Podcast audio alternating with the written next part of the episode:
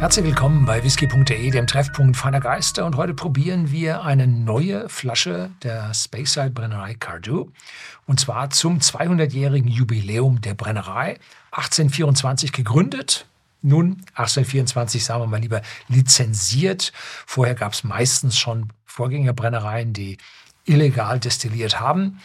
Und von 1824 bis 2024, wo jetzt dieses Video drehe, 200 Jahre rum.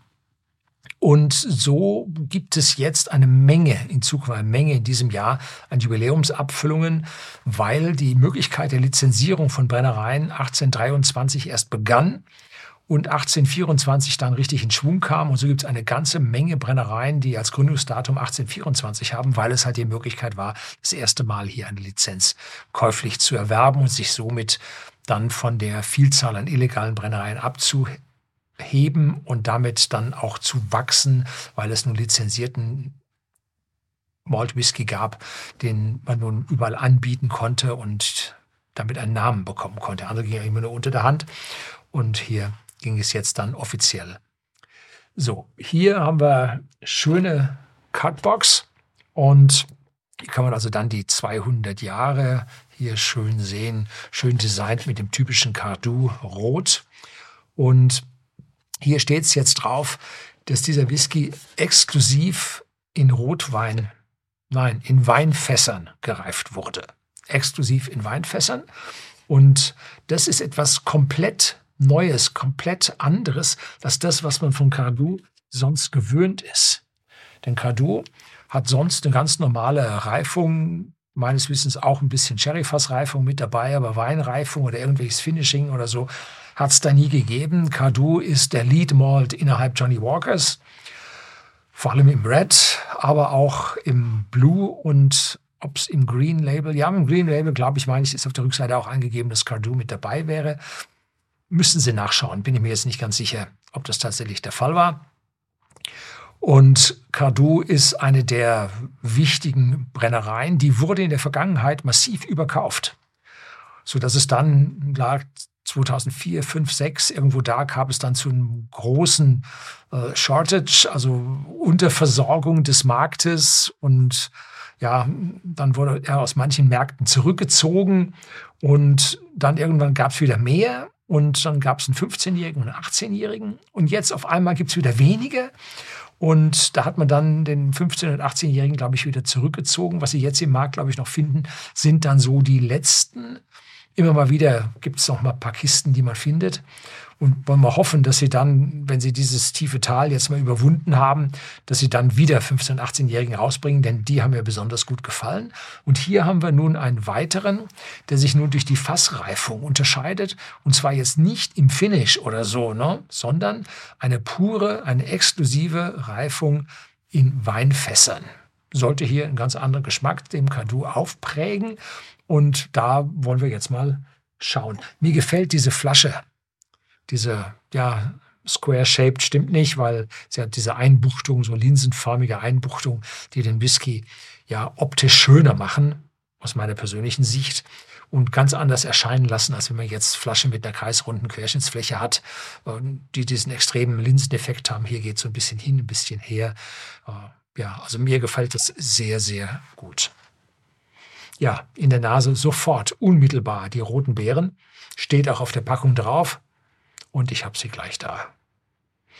Ja, jetzt nicht so sehr, sagen wir mal, Erdbeeren oder sowas, sondern mehr Richtung Himbeeren, äh, Johannisbeeren, Cranberries und was es da so alles an roten Beeren gibt. Eher so in die Richtung und weniger in Richtung der Erdbeere. So, der Korken, sehr großer Durchmesser, äh, läuft sehr gluckernd, äh, betörend aus der Flasche raus. Also das alles ist ein haptisches, wundervolles haptisches Gefühl.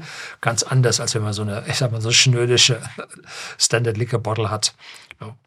Darauf stehen sicherlich auch ein Teil der Kadu-Fans. Ja, rote Beeren sofort in der Nase und dazu, jetzt Sie probieren gerade das zweite Mal, eine deutliche Vanillenote. Sehr schön mit Karamell, und dann kommen Äpfel, gekochte Äpfel, Apfelstrudel mit einer ganz leichten zuckerigen Note oben drüber, so eine Erinnerung an Zucker, an Süßigkeit. und im Hintergrund schon ein bisschen Würze. Ja. Manche sagen, es wäre dunkle Schokolade hier, die man schon riechen kann. Nee, ich tue das nicht, aber ich spüre so eine gewisse, ähm, gewisse Würze, die schon langsam durchkommt. 40 Volumenprozente, Einsteiger, Alkoholstärke, also das Niedrigste, was man sich als Alkoholstärke erlauben kann, damit man diese ganze Sache noch Whisky nennen kann. 40 Prozent ist das Minimum, das haben sie auch. Und im Preis bei whisky.de 38,90 und damit 1 Euro preiswerter als der normale Kadu, 12 Jahre. So, also hier kriegt man jetzt für 1 Euro weniger äh, einen besonderen Kadu, der sich sicherlich jetzt vom normalen Kadu ein gutes Stück weit unterscheidet. Das werden wir jetzt sehen.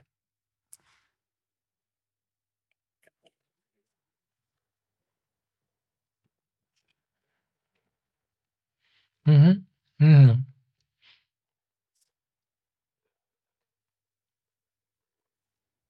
Zunächst die Beerigkeit mit der leichten Süße, Alkoholstärke nicht zu stark. Oh. Und dann kommt die Würze der Eichenholzfässer. Ich glaube jetzt nicht, dass das französische Limousin-Eichenfässer sind. Glaube ich jetzt eher nicht. Die hätten eine stärkere aromatische, eichige Note. Nein, das bringt reine Würze, dass ich mir gut vorstellen kann, dass es amerikanische Weicheis, Eiche ist, die für eine Weinreifung verwendet wird. Und es gibt eine leichte Trockenheit des Weines. Da hängen ja so ein Fass maximal noch in den Poren zwei, drei Liter drin. Mehr ist das nicht. Deshalb gibt es so eine ganz leichte Trockenheit, die davon ausgeht. Und die Gewürze sehr vielschichtig über den langen Abgang. Und die Würze ist stärker als beim normalen Cartou. Also der normale Kadu ist ja ein Sip Whisky, also ein sehr äh, flüssig fließender Whisky, möchte man so sagen. Und der hier hat jetzt schon ein bisschen mehr Kanten und erinnert damit ein bisschen an den 15- und 18-Jährigen, die mehr Eiche aufgenommen haben. Aber hier jetzt mit den Weinfässern, wenn das das erste Mal die Weinfässer sind, könnten das First Fill Winecast gewesen sein. Und damit wäre diese etwas stärkere Gewürznote ja zu erklären.